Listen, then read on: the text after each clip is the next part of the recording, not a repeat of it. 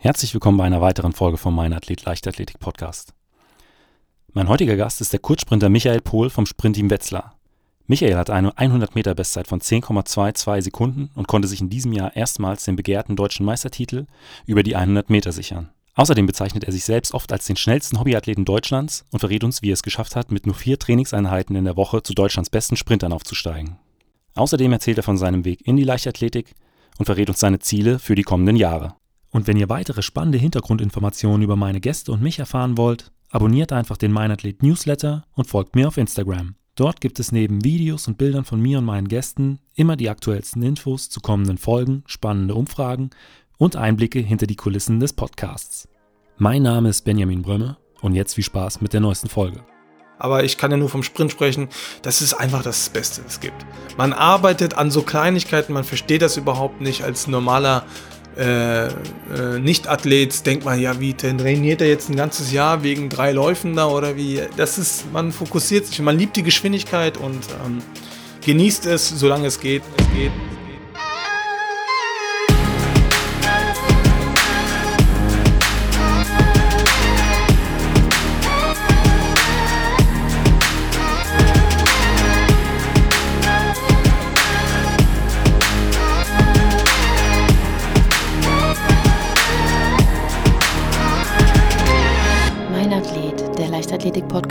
Aus Frankfurt am Main.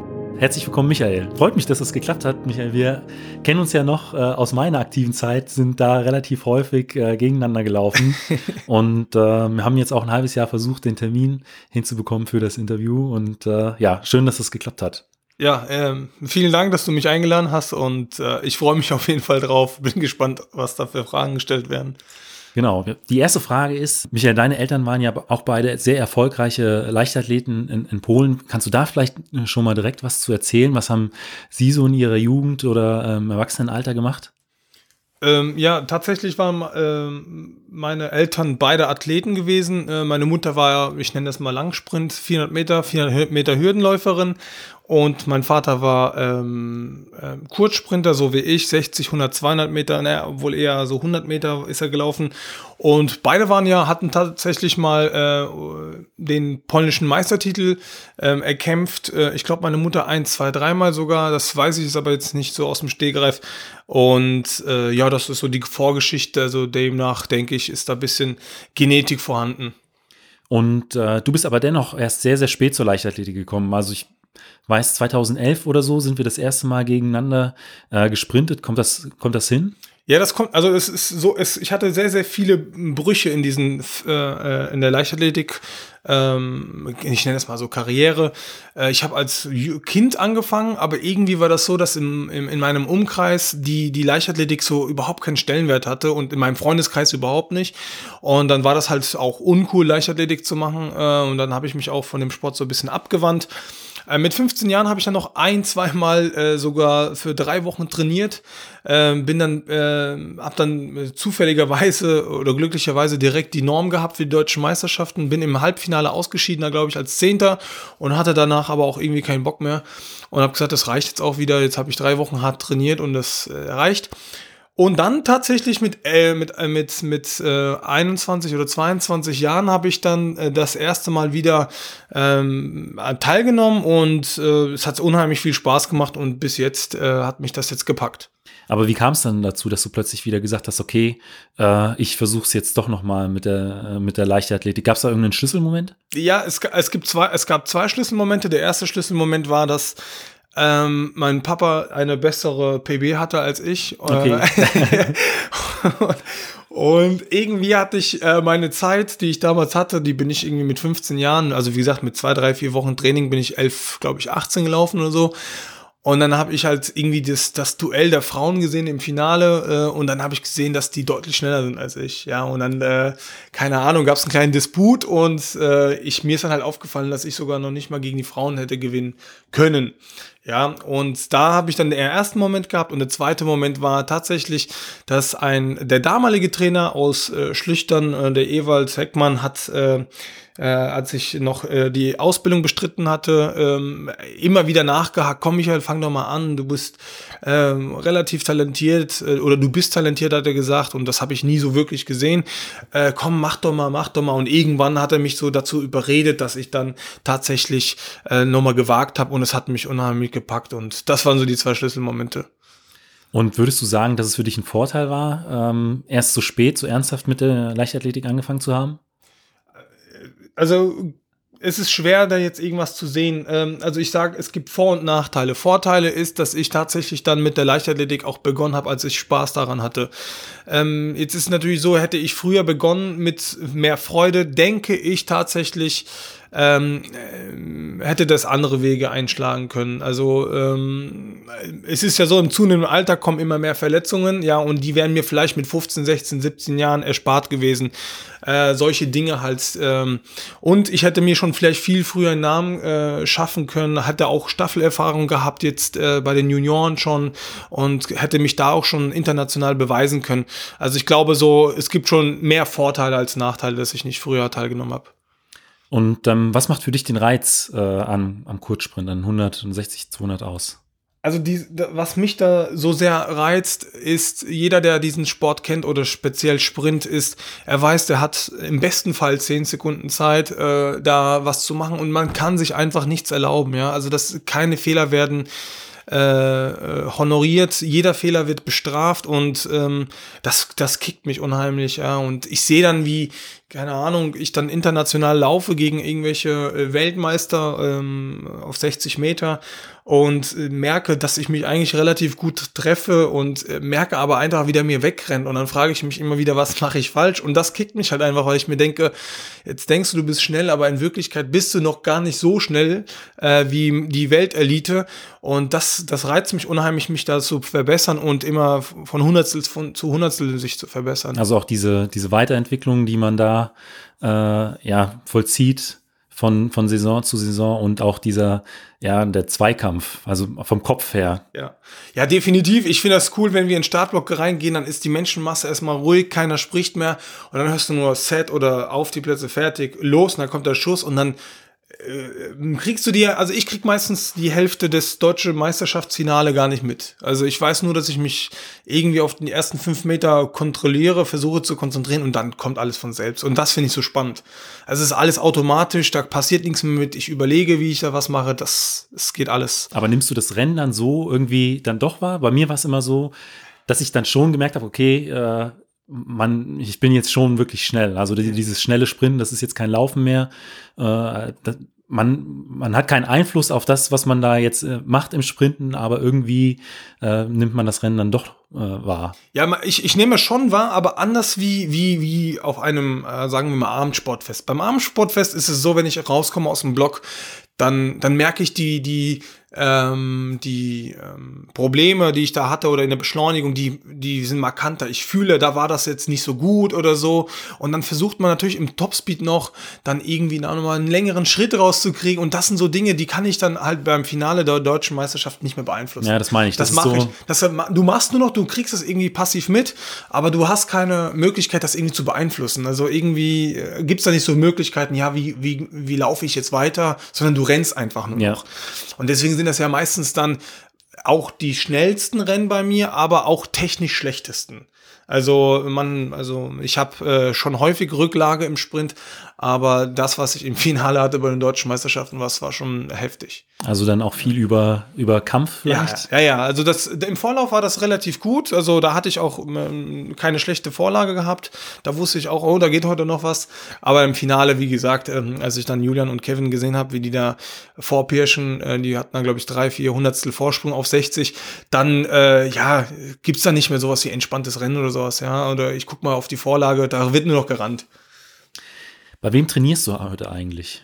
Ja, äh, tatsächlich seit dem Jahr 2019 ähm, ähm, bei David, ähm, David Corell und ähm, ähm, bin da sehr zufrieden, äh, bin da in so einer Trainingsgruppe ähm, mit, mit Elias, mit Kevin, mit äh, Daniel Regenfuß, mit Yannick Bertes, mit ja, also Ansgar Wachenfeld auch, das ist ein cooler Kollege von mir und äh, ja, äh, dann gibt's auch noch den Nils. Also eine große, eine große Gruppe, äh, wie wir da trainieren und ähm, ja, das äh, trägt Früchte auf jeden Fall. Würdest du auch sagen, dass dir das, äh, das ein Vorteil für dich ist, in so einer starken Trainingsgruppe zu trainieren? Ja, also definitiv. Also ich trainiere nicht immer mit ihnen. Ja, also ich mache auch mal, also mein Krafttraining mache ich auch gerne mal alleine. Da brauche ich jetzt, äh, da ist der David dann halt äh, häufig dabei, aber ähm, Krafttraining muss ich jetzt nicht unbedingt mit den Jungs machen. Das äh, äh, haben wir keinen großen Nutzen davon. Aber bei den Starts oder Sprints oder, oder Tempoläufen, da, da brauche ich auf jeden Fall jemanden. Und da ist es gut, wenn dann jemand neben mir rennt, der, ähm, der schnell ist. Ja. Ähm, du bezeichnest dich ja auch häufig gerne als den schnellsten Hobbyathleten Deutschlands ähm, und sprichst davon, dass du viermal in der, in der Woche trainierst. Ist es tatsächlich so, dass du das äh, komplette Training in, in vier Einheiten äh, packen kannst? Also tatsächlich ist es so, dass ich die ganzen Jahre ähm, viermal die Woche trainiert habe, mehr nicht. Äh, mehr hatte ich auch keine Lust gehabt und ähm, es hat ja auch irgendwie funktioniert. Das Problem war aber gewesen, dass meine Leistungen relativ inbeständig waren. Also dann bin ich mal 6,63 gelaufen, dann bin ich mal 6,78 gelaufen. Also zum Höhepunkt wurde es dann immer besser, aber es war nicht so beständig. Und jetzt habe ich mit David ähm, einen kleinen Disput geführt, äh, weil ich gesagt habe, ich will 6,59 laufen. Ähm, da hat er gesagt, ja, das geht halt nicht mit viermal die Woche. Ne? Und äh, dann äh, habe ich mich da jetzt dem auch so ein bisschen gebeugt und für mich für die Olympischen Spiele versuche ich mich jetzt äh, mit fünf Trainingseinheiten vorzubereiten. Das ist das erste Mal seit sieben, acht Jahren oder so, dass ich fünfmal trainiere. Ähm, ja, es tut mir gut, äh, ist aber halt deutlich anstrengender und äh, mal gucken, wo das hinführt. Wo setzt ihr da jetzt die Schwerpunkte? Äh, ja, die Schwerpunkte sind bei mir relativ gleich verteilt. Also ähm, ja, zwei, ne, wohl zwei Einheiten Kraft und ähm, wo, wobei die zweite Einheit schon abgespeckter ist. Also ich versuche jetzt bisschen weniger Masse zu gewinnen. Und die anderen Einheiten, da haben wir eine komplette Technikeinheit, äh, eine Starteinheit und dann äh, läuferische Einheit, die sieht dann aus in Form von Tempoläufen oder was auch immer. Und das sind so die, die fünf Elemente, die ich eigentlich nehme, ja. Und was sind so im Krafttraining deine, äh, ich sag mal, Lieblingsübungen? Oder wo setzt du da im Krafttraining die Schwerpunkte?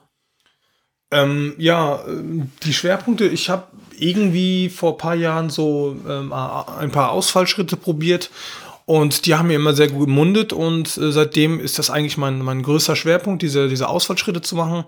Ähm, also ich bleibe dann auch stehen, ich gehe einfach nur sozusagen in den Ausfallschritt rein und, ja, und das ist meine Lieblingsübung, also was heißt Lieblingsübung? Ich glaube, das ist die effizienteste Übung. Ich hasse die Übung, weil sie so unheimlich anstrengend ist ja. für mich. Ähm, aber irgendwie trägt sie äh, enorm große Früchte bei mir. Ähm, sowas wie Ausfall, ähm, Kniebeugen und sowas mache ich gar nicht, okay. kann ich auch nicht. Also irgendwie kriege ich das nicht gebacken. Ich kipp dann immer nach hinten. Und ähm, ja, das sind so die Hauptübungen und dann halt noch ein bisschen Rücken stärken und so weiter. Aber ich würde jetzt nicht ähm, sagen, dass ich äh, großartig viel mehr mache. Jetzt haben wir diese Saison noch mal eine neue Übung eingeführt, nämlich ähm, die Stärkung meiner Gesäßmuskulatur, die ist doch nicht so ausgeprägt angeblich äh, wie, der, wie der Beuger da hinten. Und dann ähm, gucken wir mal da, wieder, wo das hinführt, das Ganze. Die ähm, äh, Ausfallschritte, macht ihr die geführt oder machst du die in, äh, äh in einem äh, oder frei? Nee, ich, ich mache die tatsächlich frei. Ich habe sie auch schon mal geführt gemacht, aber geführt mag ich sie nicht, weil sie dann irgendwie, also das ist mir zu einfach. Ähm, das Du musst dich halt bei den Gefühl, bei den Freien sehr konzentrieren, dass du auch nicht nach links oder rechts gibst. Und das ist auch so eine Balanceübung. Also ich finde das äh, spannend, äh, dass ich bei 180, 190 Kilo äh, so die auf die Balance achten muss. Und äh, das heißt, ich muss mehrere Muskeln äh, ansteuern als nur bei der geführten. Okay. Und nutzt ihr darüber hinaus auch viel Technik im Krafttraining? Also äh, Videoaufzeichnung, Dartfisch, äh, äh, solche Sachen, Lichtschranken. Ist das ein Thema? Ja, also tatsächlich, also jetzt außerhalb des Krafttrainings äh, nutzen wir sehr viel, äh, was das angeht. Also wir, wir filmen äh, nahezu jeden Start, dann ähm, haben wir irgendwelche Messanlagen, ähm, die messen dann, was weiß ich, die 0 bis 60, 60 bis 90, was weiß ich, was da alles gemessen werden kann. Das, das nutzen wir, das wird dann da äh, automatisch übertragen aufs Handy und dann haben wir auch die Werte und dann wissen wir, äh, wie haben wir uns verändert und so weiter zur, zur äh, Vorsaison oder zur letzter Woche und so weiter. Das ist schon ziemlich spannend dann zu sehen. Auch zu sehen, okay, wo sind jetzt meine Stärken im Rennen, wo sind die Schwächen, dass man das so ein bisschen äh, anpassen kann im Training wahrscheinlich. Ja, genau. Also das sehen wir dann ganz, äh, ganz stark. Ja, also ich habe ähm, ja Stärken würde ich behaupten, wenn man das Stärken nennen kann, eher im Topspeed-Bereich Und äh, so meine größte Schwäche sind eigentlich die ersten 30 Meter. Ähm, da beschleunige ich dann doch zu langsam und da müsste dann noch was passieren. Und daran arbeiten wir jetzt auch viel. Äh, ich denke, wenn ich das irgendwie gebacken kriege, äh, dann, dann geht es auf jeden Fall nochmal deutlich schneller. Was hast du so für äh, Zeiten im fliegenden Bereich? 30 Meter? Äh, ja, ich kann nur von der Halle sprechen, Ja. weil das ist ohne, ohne Wind. Da, ich glaube, da wurde ich schon mal mit 2,67 oder sowas gemessen, äh, ohne Wind. Und äh, ja, in der Beschleunigung bin ich dann halt nicht so gut. Ähm, da habe ich dann äh, jetzt 3,95 in der Halle häufig. Obwohl das jetzt diese Saison ein bisschen besser geworden ist draußen. Ähm, da hatte ich sogar, glaube ich, 3,92 einmal, ja. Aber das ist das, wo ihr jetzt noch dran arbeitet. Ja, ja, da muss es auf jeden Fall Richtung 88, 89 gehen, weil ähm, ja, das kann nicht sein, dass ich dann irgendwie vier, fünf Hundertstel auf den ersten 30 Meter kriege. Das ist zu viel einfach. Auf dem Niveau ist es dann einfach zu viel. Und äh, du hast ja eben schon angesprochen, du trainierst jetzt sogar fünfmal in der Woche. äh, dementsprechend wird Regeneration noch wichtiger für dich. Ähm, was nutzt du da, um ja möglichst schnell wieder fit zu sein? Ja, das ist auch so eine Sache zum Beispiel. Ich bin äh, gefühlt äh, viel häufiger müde, jetzt wie sonst, ähm, ähm, weil ich jetzt fünf Einheiten mache. Ja, also ähm, ich, ich ähm, bin halt häufig im Nymphomaten oder, oder irgendwie äh, Kältebäder, Sauna versuche ich zu, zu nutzen, um da irgendwie die, die, die, ähm, ja, die Regeneration anzukurbeln. Außerdem muss ich auch sagen, ich habe äh, ein, ähm, Supplement-Hersteller als, als äh, Unterstützer und ähm, ja, bin da mit ihm sehr, sehr zufrieden. Und, ähm, Kannst ruhig den Namen nennen. Achso, okay, alles klar. Dann äh, Neprosport, äh, nochmal ein Danke hier. ähm, also ich bekomme alles, was ich möchte und ähm, das sind so Dinge, die sind natürlich irgendwann wichtig. Ja, äh, von Eiweißriegeln bis irgendwelchen äh, äh, Liquids, von irgendwelchen, ach, was weiß ich, was es da alles gibt. Also da gibt es schon Sinn in der Regeneration auf sowas zu achten, um einfach dann in der nächsten Einheit nochmal alles geben zu können. Wie bereitest du dich eigentlich so auf wichtige Wettkämpfe vor? Also jetzt nehmen wir nochmal die äh, deutschen Meisterschaften äh, Berlin. Äh, wie sahen so die letzten Stunden vor, vor dem Finale aus? Hast du da bestimmte Rituale? Ja, tatsächlich ist es so, dass bei mir vieles ähm, in der Woche davor abgeht. Also da, da ist, da ist es am schlimmsten. Ähm, da, also erstmal erstmal bin ich montags krank. Äh, Okay. also ich merke, wenn mein Chef irgendwie hustet oder sowas auf der Arbeit, dann habe ich schon das Sakrotanspray in der Hand und äh, sprühe das ihm in die Richtung, äh, wobei er dann immer sauer ist oder er dann auch weiß, ah, okay, die deutschen Meisterschaften sind. Also der Michael, der dreht ein bisschen durch. Da fängt schon mal an, dass ich mich schon mal voll fokussiere auf den Wettkampf, weil ich ah, ähm, die befürchte, äh, weil ich befürchte, dass ich jetzt krank werde. Also das heißt, die deutschen Meisterschaften könnten aufgrund meiner Verletzung oder Erkältung wahrscheinlich nicht stattfinden. Das heißt, ich bin da voll fokussiert. also ich bin vier Tage lang im, im, im Erkältungsfieber. Wobei da wahrscheinlich noch nicht mal was ist und ich bin mir ziemlich sicher, da ist nichts, aber so ist das halt einfach. Und dann, wenn ich dann aber schon ähm, merke, es geht wieder, Auskuriert quasi. auskuriert diesen groß hartnäckigen Virus, äh, dann ähm, merke ich, okay, ich fühle mich gut, ähm, jetzt geht's hin. Und dann merke ich, ich werde immer hippliger, weil ich laufen will. Weil ich die Woche vor den Deutschen sehr wenig gemacht habe und dann habe ich auf einmal das Bedürfnis, so irgendwie rennen zu wollen. Und dann äh, am Samstag selbst stehe ich morgens auf. Wenn ich Glück habe, ist alles weg. Wenn ich Pech habe, habe ich noch ein bisschen Schnupfen bis zum Vorlauf und dann auf einmal, äh, oder sagen wir bis zu den Probeläufen und dann äh, merke ich, okay, da geht schon was. Und äh, dann äh, vor dem Finale zum Beispiel ähm, versuche ich mich zu abzukapseln. Also ich bin dann, ich bin ein Athlet, der gerne redet, aber vor den Deutschen vorm Finale bin ich ganz ruhig. Ich rede mit keinem eigentlich und ich gehe nur noch meinen Lauf durch. Also ich, das Wichtigste ist für mich immer wieder, dass ich äh, meine Beschleunigung so gestalte, dass ich in meinen Lauf reinkomme. Okay. In, so dass ich meinen Topspeed erreiche. So in diesen gewollten Laufrhythmus. Das heißt, wenn, auch wenn ich verkrampfe, dass ich immer noch meinen Laufstil habe. Und das weiß ich, dass ich verkrampfen kann bei den Deutschen. Im Finale, dann äh, ist es halt umso wichtiger, dass ich meinen Rhythmus kriege, den ich brauche. Und das ist alles. Also ich denke nur noch an diesen Rhythmus. Okay, jetzt kommst du raus und diesen Rhythmus machst du, diesen Rhythmus machst du und dann äh, bin ich schon im Ziel. Und dann bist du tatsächlich jetzt im Callroom äh, jemand, der äh, da nicht mehr die anderen unterhält, sondern Nee, also tatsächlich nicht. Also wer, wer mich kennt, weiß, dass bei den Deutschen im Finale auf jeden Fall ich definitiv nicht rede. okay. Vorlauf kann sein, dass ich dann noch cool drauf bin und lustig und alles ist super, aber im Finale geht das nicht mehr. Und äh, wenn es dann, ich sag mal, an die Blockeinstellung geht, bist du eher einer von denen, die äh, ja das mit den Füßen ausmessen, mit den Händen, oder hast du immer ein Maßband dabei und weißt äh, vorne, weiß ich nicht, 69 Zentimeter hinten äh, 94? Ja, äh, tatsächlich habe ich ein Maßband ähm, und ich habe eine relativ weite Aus, äh, eine, eine weite Ausmessung. Ich habe vorne 56, das geht, ist relativ Standard für 1,80, aber hinten habe ich 96 bis 98. Ach, tatsächlich. Ja, ja. das habe ich mir irgendwie abgeguckt. Ich mag das so zu beschleunigen und ähm, ja, und ähm, das ist so meine Standardeinstellung. Okay, also das ist dann auch eine, quasi ein Teil der Routine. Ja, ja, das ist, das ist, da wird auch nicht mehr überlegt. Also ich mag das nicht mit den Füßen, weil pff, vielleicht ändert sich ja irgendwie am Fuß was oder so in den letzten zweieinhalb Minuten. Äh, so habe ich schön mein Maßbändchen. Die Das Einheit ist auf immer klar. Millimeter auf genau den sein. Millimeter genau. Wobei ich noch nicht mal glaube, dass es einen Einfluss hat. Aber äh, ich meine, ich will jetzt keine anderen Faktoren haben, die mich Mhm. noch irgendwie ablenken. Und was machst du eigentlich neben dem Sport?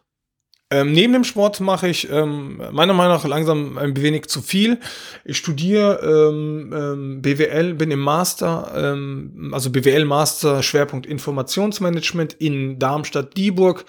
Ähm, ja, dieses Studium ist sehr arbeitsintensiv. Ähm, hätte ich jetzt nicht ähm, für so arbeitsintensiv empfunden, also sehr viele Hausarbeiten zu schreiben ähm, was natürlich das Ganze erschwert und äh, nebenher arbeite ich noch. Ähm, ich habe damals 20 Stunden die Woche gearbeitet, jetzt bin ich ein bisschen runtergegangen auf so 12 oder 13. Es ist einfach nicht mehr möglich, so viel zu arbeiten. Ähm, ja, ich mache halt, ja, ich weiß nicht, ob das so clever ist, eine Dreifachbelastung zu haben. Äh, wahrscheinlich wird das auch so sein, dass ich dann zu den Wettkämpfen oder zu den Olympischen Spielen das dann auch runterfahre. Auf jeden Fall also schon mal die, die, den, den Arbeitsaspekt. Aber ich bin halt der Meinung, dass es wichtig ist, ähm, sich ein zweites Standbein aufzubauen. Und wenn man in der, wenn man BWL studiert, sollte man auch ähm, bestmöglich, bestmöglich äh, natürlich auch äh, Berufserfahrungen aufweisen können. Und das versuche ich dann irgendwie so zu, zu, zu gewährleisten, indem ich dann beides mache. Und würdest du aber auch sagen, es ist so ein bisschen Ausgleich, dass du vom Kopf mal so ein bisschen weg vom Sport kommst, oder?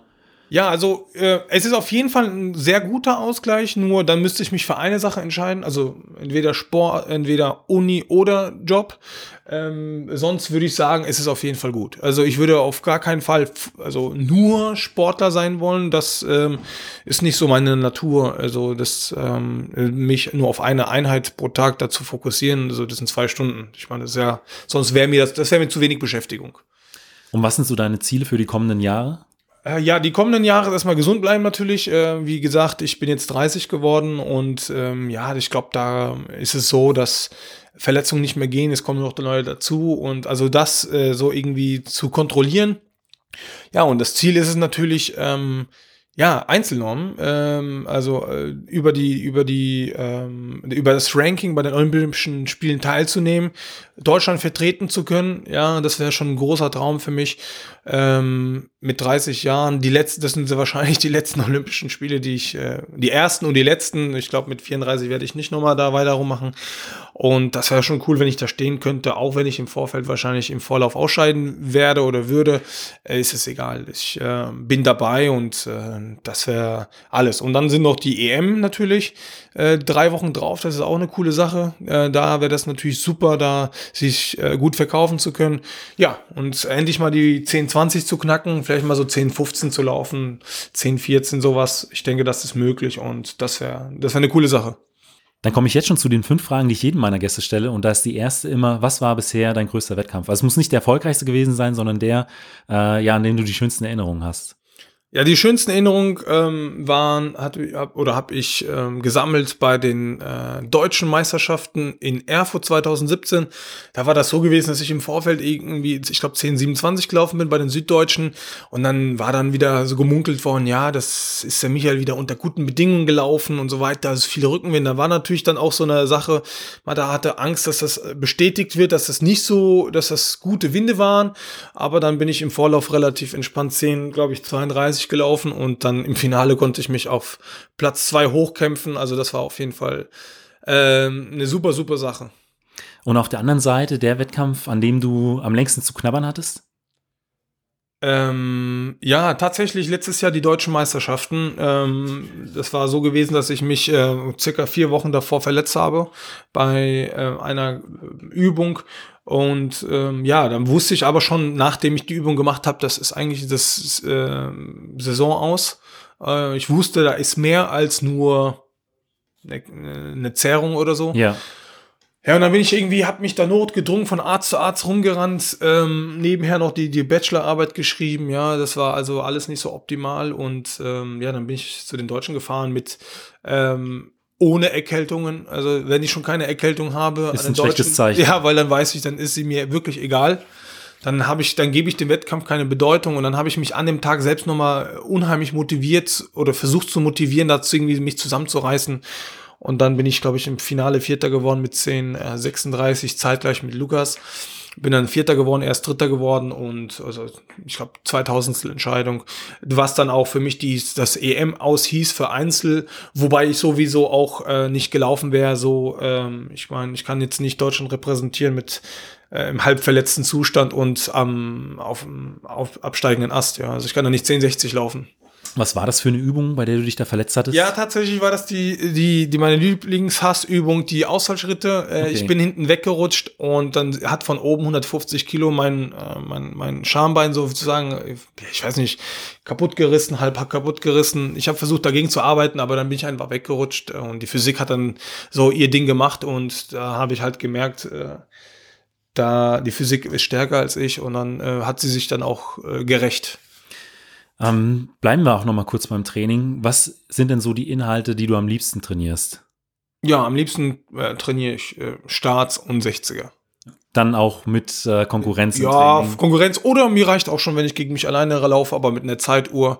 Das, das kickt mich eh schon am meisten. Also ähm, so alles andere, so Tempoläufe, kickt mich gar nicht. Äh, also hasse ich auch. Also ich muss mir jetzt noch immer kurz übel nach dem dritten Lauf schon oder zweiten Lauf muss ich schon fast kotzen. Äh, das kann kaum ein Mensch verstehen, wie das sein kann, dass ich in voll trainierten Zustand nach 250 Meter Läufen äh, in der Ecke liege und brechen muss. Wie viel Pause ist dann dazwischen? 15 bis 20 Minuten. Okay. das kann keiner nachvollziehen, warum ich da kotzen muss. Ich auch nicht. Ich trainiere dafür, aber das irgendwie klappt da was nicht. Äh, deswegen mag ich die 60er oder so, oder 120 geht auch noch. Aber die 60er mag ich am liebsten, weil das ist halt auch so schwer, da ähm, sich zu verbessern. Auf so kurzen Distanzen wird's halt immer schwerer. Und äh, ich bin dann irgendwie froh, wenn ich dann, äh, keine Ahnung, eine 601 laufe auf den ersten Schritt, äh, was für mich schon irgendwie nicht schlecht ist im Training. Äh, und das kickt mich halt umso mehr, weil das auch nicht so anstrengend ist. Also 400 Meter sind oh, in Zukunft nee, keine Option. Nee, auf, äh, ich bin einmal 400 Meter gelaufen in 49, ähm, ich glaube 70 oder sowas, gegen Felix noch damals, Felix Göltel. Äh, er hat mich um drei, vierhundertstel geschlagen. Da ging es nämlich darum, dass er deutlich besser war als ich im Ausdauerbereich. Und dann habe ich halt irgendwie gesagt, nee, es reicht für den Einlauf nehme ich jede, jede Kraft, die ich habe, zusammen und dann bin ich 49 gelaufen und der war drei, vierhundertstel schneller. Und äh, ich habe mir selbst bewiesen, dass ich unter 50 laufen kann, wobei das wahrscheinlich noch nicht mal eine schnell, also so wirklich schnell ist es nicht. Aber für, äh, für mich war das was Besonderes, unter 50 zu laufen, ja. Und das war für mich cool dann. Also im Prinzip die zweite Frage von mir hättest du auch noch, hast gleich mit beantwortet, was äh, so dein Hasstraining wäre. Das sind dann Tempoläufe. Ja, auf jeden Fall. Also das ist das Allerschlimmste, was es gibt. Also das, wenn ich das schon höre, also wenn ich schon weiß, dass ich am kommenden Samstag äh, also das kann man ja fast kein Tempolaufeinheit nennen, aber 6 mal 80 Meter laufe, ja. 80 Meter, dann mache ich zwei Minuten Pause, wieder 80, zwei Minuten Pause, 80, dann mache ich fünf Minuten Serienpause und das gleiche nochmal. Und äh, da weiß ich jetzt schon, da wird es mir kotzübel sein nach dem fünften Lauf. Die Beine kommen gar nicht mehr hoch und sehr wahrscheinlich bekomme ich nach dem Lauf extremste Bauchschmerzen und wahrscheinlich Kotzgefühle.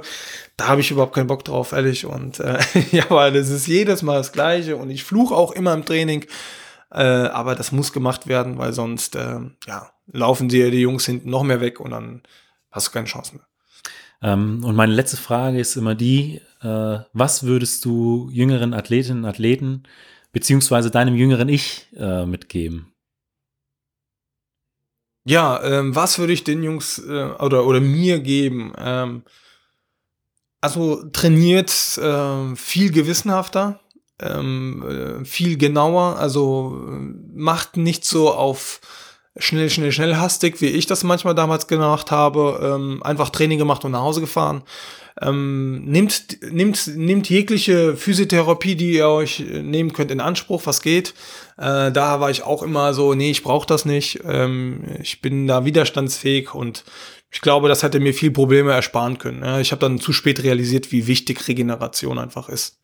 was würdest du heute den Jungs sagen, die früher behauptet hätten, äh, Leichtathletik ist uncool? Da hätte ich erstmal gesagt, okay, ich verstehe deine Ansichten, ich habe das auch geteilt, aber ich kann euch nur eins sagen, Jungs, äh, das ist das Beste, was es gibt, äh, ist die, der Sprint, oder, also ich kann nur von meinem Sprint, die Leichtathletik ist an sich super, aber ich kann ja nur vom Sprint sprechen, das ist einfach das Beste, was es gibt. Man arbeitet an so Kleinigkeiten, man versteht das überhaupt nicht als normaler äh, äh, Nicht-Athlet denkt man, ja, wie trainiert er jetzt ein ganzes Jahr wegen drei Läufen da oder wie? Das ist, man fokussiert sich, man liebt die Geschwindigkeit und ähm, genießt es, solange es geht und dann, ja, habt ihr auch Erfolg, also für euch Erfolg und dann das alles. Michael, vielen Dank für dieses Interview. Ja, vielen Dank, ich habe zu danken.